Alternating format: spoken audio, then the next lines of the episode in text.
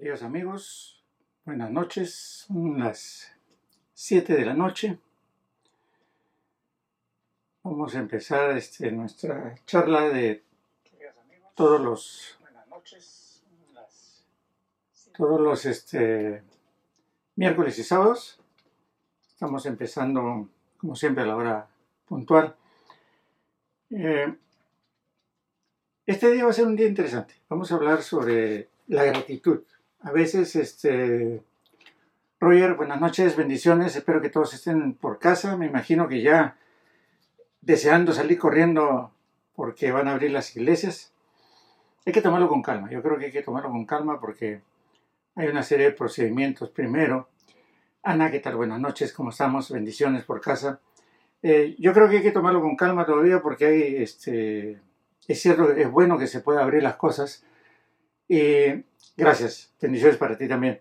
Eh, pero con calma, con calma porque a presión no podemos hacer las cosas. Dicen, hay un dicho que dice, a la fuerza ni los zapatos entran. Entonces, hay que tomarlo con calma. Es cierto que quisiéramos ya ir a la iglesia y reunirnos todos los hermanos y poder, pero este, hay que aguardar lo que diga este, el gobernador, por un lado, y por otro lado, un poquito de, paciencia, ¿no?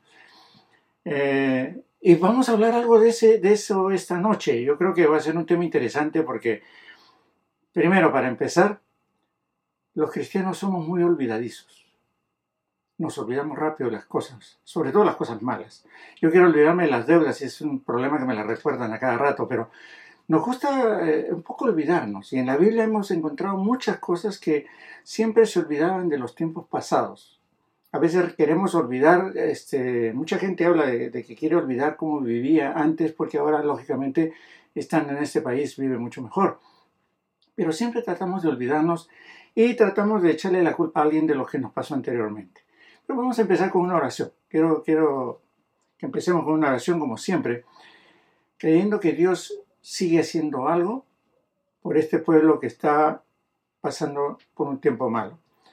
Y yo creo que siempre es bueno empezar dando gracias porque hasta el momento Dios nos tiene de salud, con un pan en la mesa y esperando que se abran las puertas para llegar a, servir en la iglesia.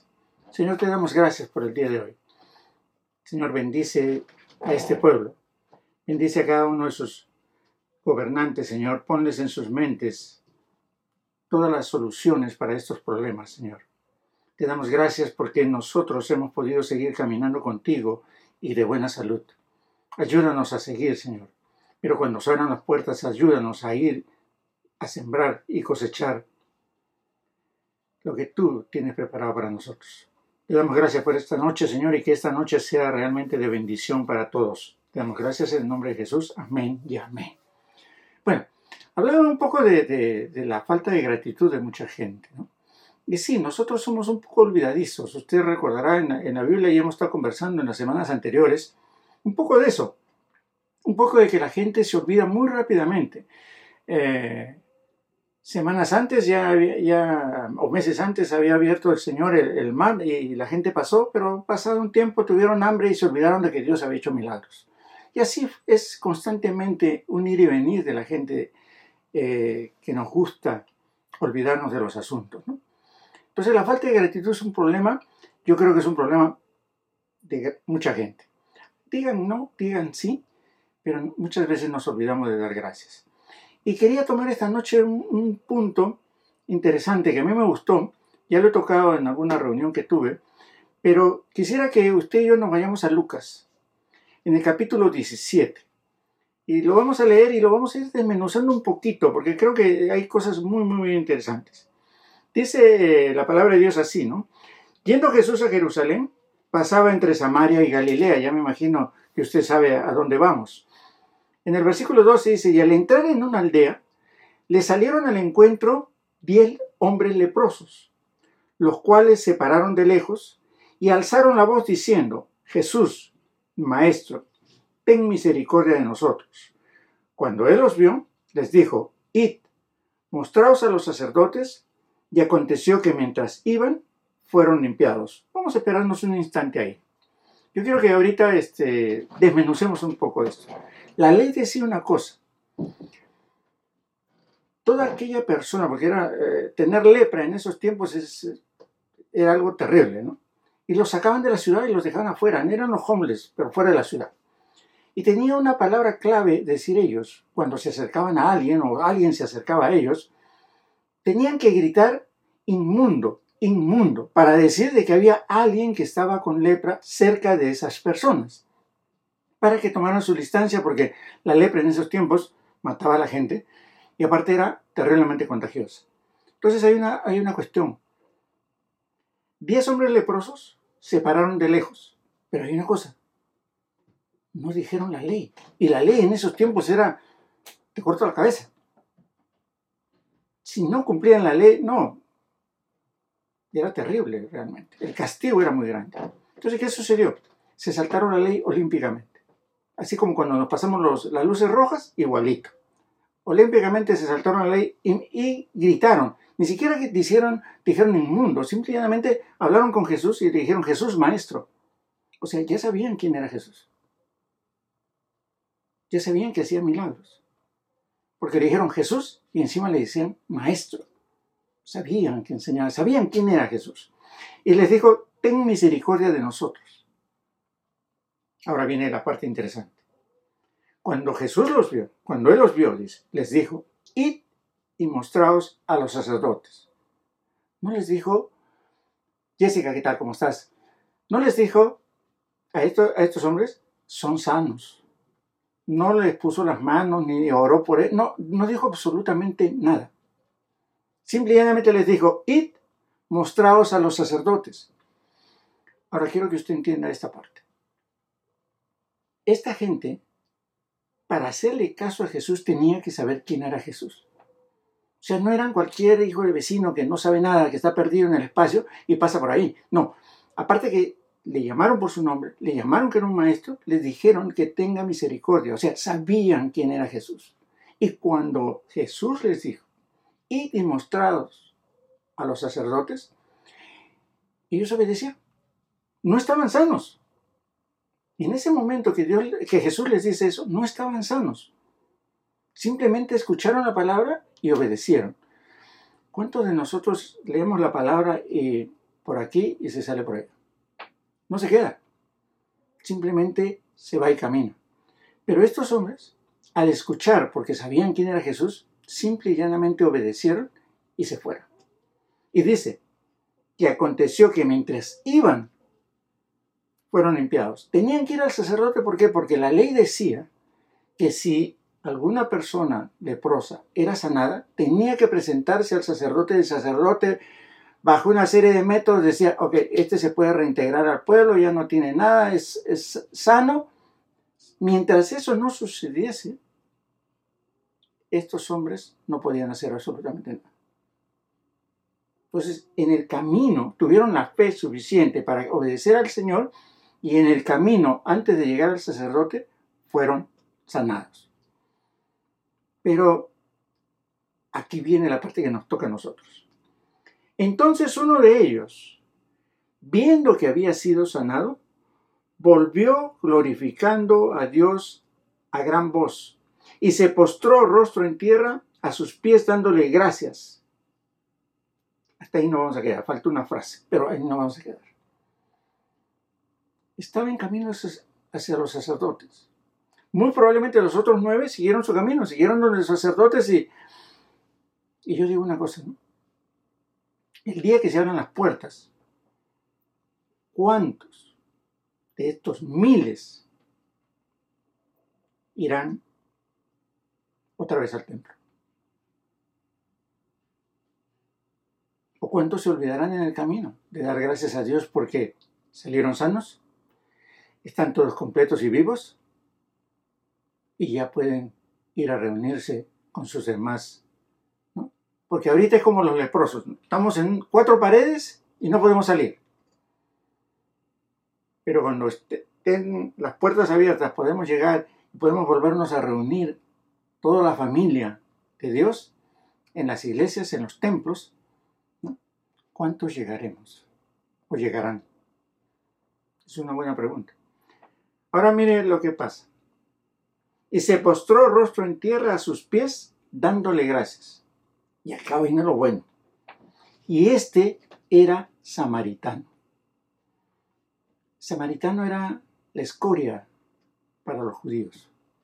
Esto significa que los demás, porque recalca que este era samaritano, recalca que los otros eran judíos.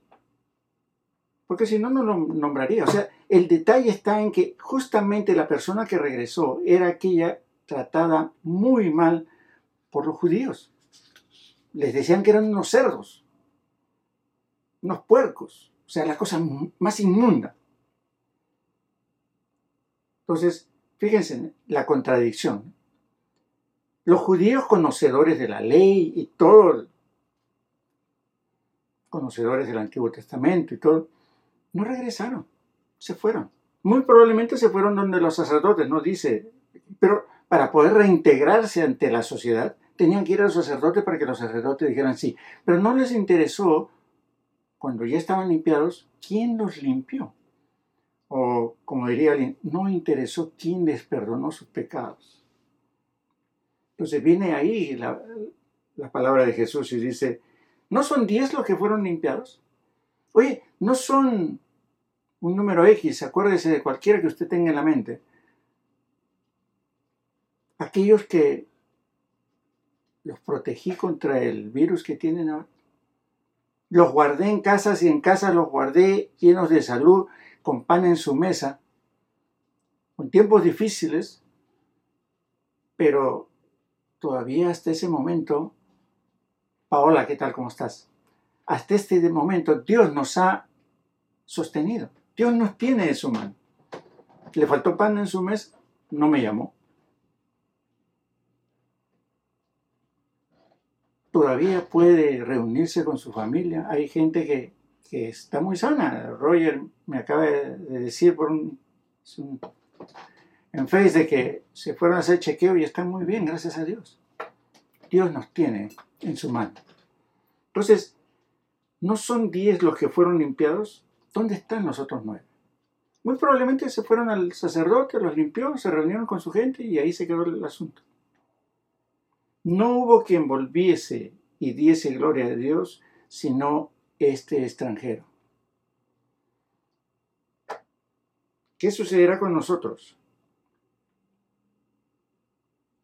Fíjense lo que dice tortitas ahogadas, hermano, no puedo salir, me tienen preso. Y si voy, tengo que llevar a toda mi pandilla y somos muy muchos. Pero tengo que ir. Este, fíjese lo que dice después.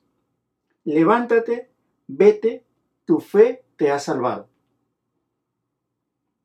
La fe, usted dice, pero qué, qué, cómo, ¿qué fe? La fe que cuando le dijo el Señor, y mostraros a los sacerdotes, él creyó Teresita, ¿cómo estás? Buenas noches. Él creyó simplemente. Él no, no dijo, bueno, ¿y, por qué? Cuando escuchó simplemente y demostrados a los sacerdotes, él dio la vuelta, así como los otros nueve, obedeció y se fue. Pero fue el único, y samaritano encima. Ana, ¿qué tal? De regresar y darle gracias a Dios. Así como usted y yo debemos regresar en un momento a las iglesias y dar gracias a Dios porque hasta el momento nos tiene vivos. ¿Lo haremos? ¿Cuántos nos olvidaremos en el camino? ¿Cuántos realmente mm, diremos que me lo merecía y acá Jesús simplemente le dice al final, levántate, vete, tu, tu fe te ha salvado. No le dice repite la oración del pecador, no le dijo pasa por caja ahí con Judas, no, no, no, no le dijo nada de esas cosas vete, tu fe te ha salvado. La fe en creer que Dios fue el que le dijo, ve, y él fue. Ahí no hay eso de yo no soy, yo no voy. No, heme aquí, envíame a mí. Vete. Y en el camino fue sanado. Conocían del Señor. Y obedecían al Señor, que es lo más interesante. Entonces, ¿qué vamos a hacer? Quiero que se vaya a Salmos, de, de brinquito. Salmo 103.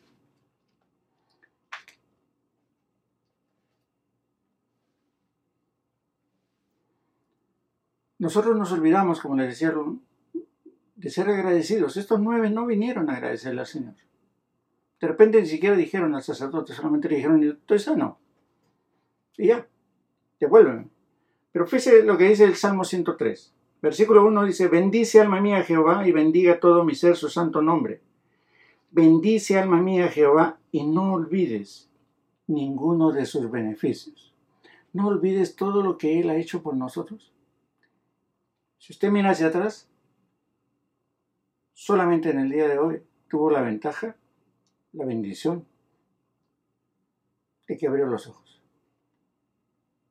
Estaba viendo y eh, ayer han habido como 400 muertos en Nueva York. No pudieron abrir los ojos y nosotros lo hemos podido hacer. Por eso le decía, el día que realmente salgamos, lo primero que tenemos que hacer es dar gracias. Usted y yo. ¿Por qué? ¿Por qué tenemos que dar gracias? Solamente le voy a enumerar. Perdona todas tus iniquidades. Él nos perdona. Ha sanado todas nuestras dolencias. Ha rescatado del hoyo nuestra vida. Nos ha coronado de favores y misericordias. Nos ha dado el pan. Él es el que hace justicia y derechos a todos los que padecen violencia. Yo creo que al enfermo, ustedes saben, tan igual que yo, ha sanado a muchos. Nos ha dado de misericordia, yo creo que nos da todos los días. ¿Tiene trabajo? Para poner un pan en su mesa, probablemente no pueda poner un salmón. No podrá ir al buffet, pero ha faltado pan. Y ha faltado salud. ¿Tiene un lugar donde estar?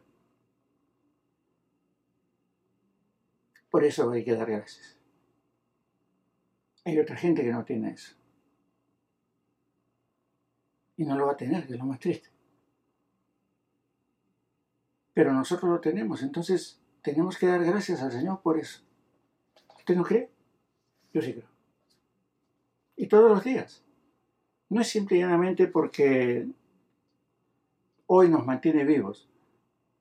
¿Cuántas veces nos habrá librado el Señor de cosas que ni siquiera nosotros nos hemos dado cuenta? Se pasó una luz roja y, y detrás de usted venía un camión y no lo vio. Tantas cositas pequeñas, insignificantes, que a veces no nos damos cuenta que pudieron o pueden, han podido cambiar nuestra vida, que no se lograron porque Dios, en su misericordia, nos protegió. Falta mucho todavía para salir adelante. Las puertas se, se van a abrir, pero eso no significa que al día siguiente todos los trabajos van a estar bien, toda la gente va a estar muy bien, todo el mundo le van a subir el sueldo. No, no, no. Significa que va a haber todo un proceso todavía para seguir caminando. Pero por cada uno de esos días que vayamos caminando, vamos a tener que pedirle al Señor que nos siga protegiendo porque el contagio va a estar a la vuelta de la esquina.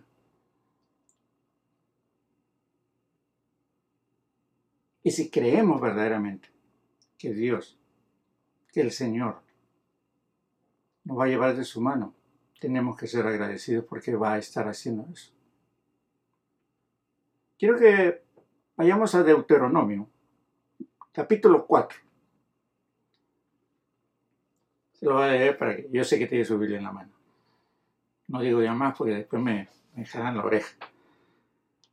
Dice así el, en el capítulo 4 de Deuteronomio, versículo 9.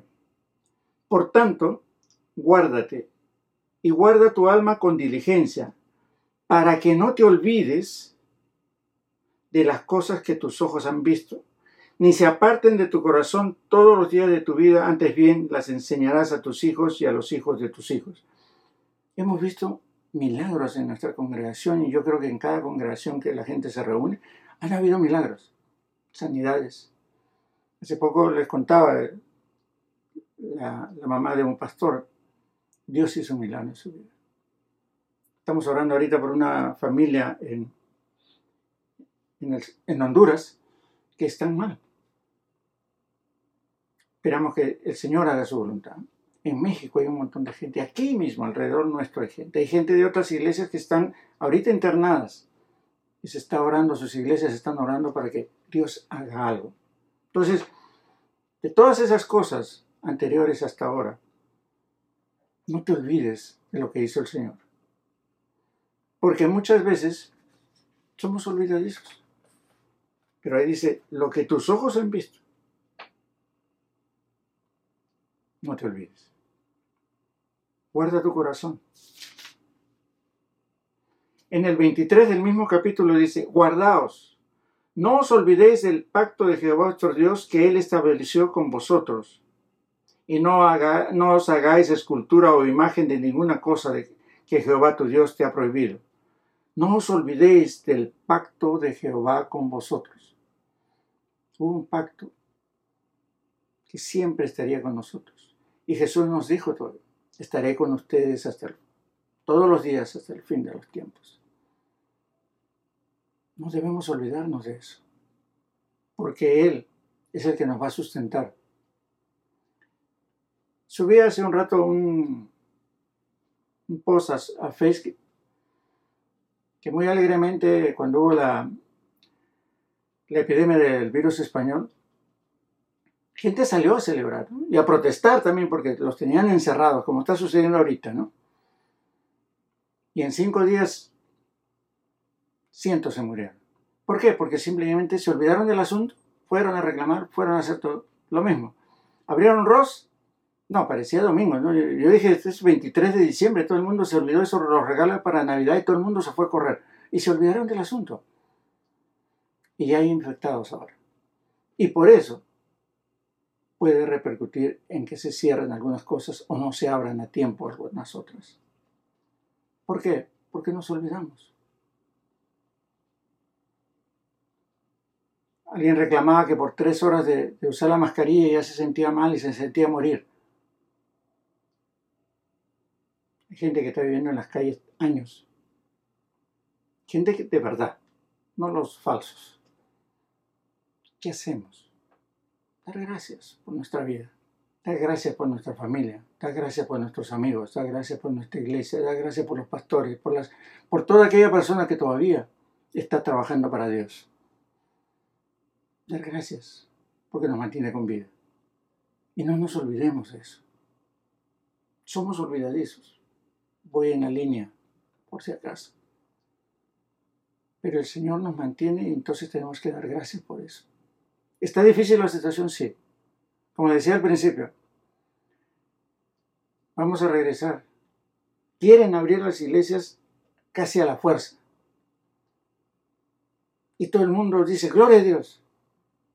Pero hay que hacerlo pensando, creyendo. No es simplemente abran y salgan corriendo. Porque no todos son los que dice que son. Entonces, si no son todos los que dicen que son, la sangre de Cristo no a todos cubre. Y ahí es donde viene el problema. Que se puede proteger y va a la iglesia y se juntan 100 personas. ¿Qué pasó? Al empezar la, cuarentena. Mil personas se reunieron, 300 infectadas. O sea, tomémoslo con calma veamos qué hay que hacer. Si todos fuesen lo que dice que son, no habría ningún problema. Vámonos para afuera. O bueno, o vayan para afuera, como usted quiera. Pero tomémoslo con calma y no seamos olvidadizos. No seamos aquellos que mañana nos vamos a olvidar de este día. Y dentro de un año nos vamos a olvidar de lo que ha pasado ahora en esta cuarentena. Y no es así. Debemos recordarlo siempre. ¿Para qué? Porque en casas nos reunimos, estudiamos, nos preparamos para salir. Ahora, si no lo hizo, es otra historia. Pero tuvo la oportunidad de hacerlo. Si es un maestro, debe estar preparado para enseñar.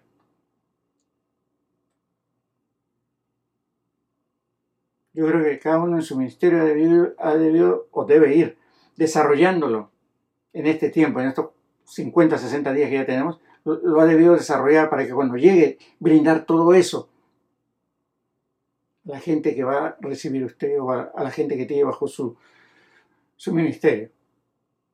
Si no lo ha hecho, la cuarentena para usted fue por las puras. Preparémonos y no nos olvidemos. ¿Por qué? Porque debiendo ser ya maestros, no lo hicimos. Estudie, lea la Biblia, escudriñela un poco. Mire su costado y vea lo que tiene. Si la familia está bien, gloria a Dios, dele gracias. Pero hay alguien que está mal, entonces póngase de rodillas y a orar por ellos. Por los que están pasando momentos difíciles todavía. Y esperar, esperar con calma, preparándose, orando, leyendo, estudiando. Preparémonos juntos. Los espero el día miércoles. Y si hay alguien que conocen que ya saben, háganme un texto para poder pasar por ahí. Les doy las gracias por estar con nosotros. Les doy las gracias por seguir aquí este, sufriendo con lo que les digo. Y acabo, para tranquilidad de sus almas y para que puedan hacer otras cosas más importantes. Cuídense mucho. Mascarilla, lávense las manos. Saluden a alguien que conocen. Díganle, Dios te bendiga. Y esperemos vernos pronto. Vamos a orar para cerrar esto. Y vamos a pedir por porque nuestros gobernantes tengan la inteligencia y la sabiduría de, de un Salomón para que cuando abran las puertas de las iglesias realmente sean para llegar y adorar, con la tranquilidad de que no va a pasar nada y la bendición de Dios. Le damos gracias. Señor, te damos gracias esta noche. Gracias por mis hermanos, mis amigos que están con nosotros. Gracias por los que van a escuchar y que, Señor, sea un motivo para agradecerte porque nos hemos reunido en tu nombre. Nos vamos a reunir en nuestras iglesias, Señor, mañana o pasado cuando las abran cuando realmente sea tu voluntad, Señor. No forzar a que las puertas se abran por el hecho de tenerlas abiertas, por cuestiones políticas, más por elecciones que realmente por una petición a Dios. Ayúdanos, Señor, a que nuestros gobernantes tomen realmente las decisiones correctas al abrir las puertas. Esto no es un abrir por abrir, no es un abrir porque yo quiero, es un abrir porque tú ordenas que se abra. Te damos gracias por todas las personas, Señor, que en este momento están trabajando para sanar a otras gentes. Bendícelas, bendice sus familias y protégelas, Señor. Sana, Señor, a los enfermos. Cuida de aquellos que necesitan en este momento un apoyo, una ayuda. Tócanos a nosotros, Señor, para poder ser manos tuyas para ir y llevar la ayuda a otros que la necesitan. Y sobre todo, Señor, ayúdanos a entender de que tenemos que ser agradecidos contigo primeramente, porque estamos sanos. Y ayúdanos, Señor, para seguir en unidad y buscar la unidad entre nosotros. Te pedimos todo esto, Señor, en el nombre de Jesús. Amén y amén. Gracias amigos, gracias hermanos, hermanas. Bendiciones a todas, muchas gracias. Mirna, muchas gracias. Compártanlo eh, ya saben, cuídense mucho. Todavía esto no ha pasado. Tiene para rato. La vacuna tiene para el otro año y la gente lo va a seguir caminando. Entonces, cuídense mucho. Mascarilla, pónganse la de Batman si quieren, pero pónganse lo que sea. No salgan si no es necesario y si van a trabajar, con mucho cuidado. Porque mi hija me escribió hace una... Cuando empezó la cuarentena y me puso un, dibujo que decía, papá, cuídate, porque todavía te queremos ver. Igual, a cada uno de ustedes todavía los queremos ver. De repente después ya se van a molestar conmigo y no van a querer ver, ¿no? Pero por ahora todavía nos queremos ver. Cuídense mucho, bendiciones, que la paz del Señor esté con ustedes y que la bendición de Dios siempre esté en su casa. Cuídense, adiós.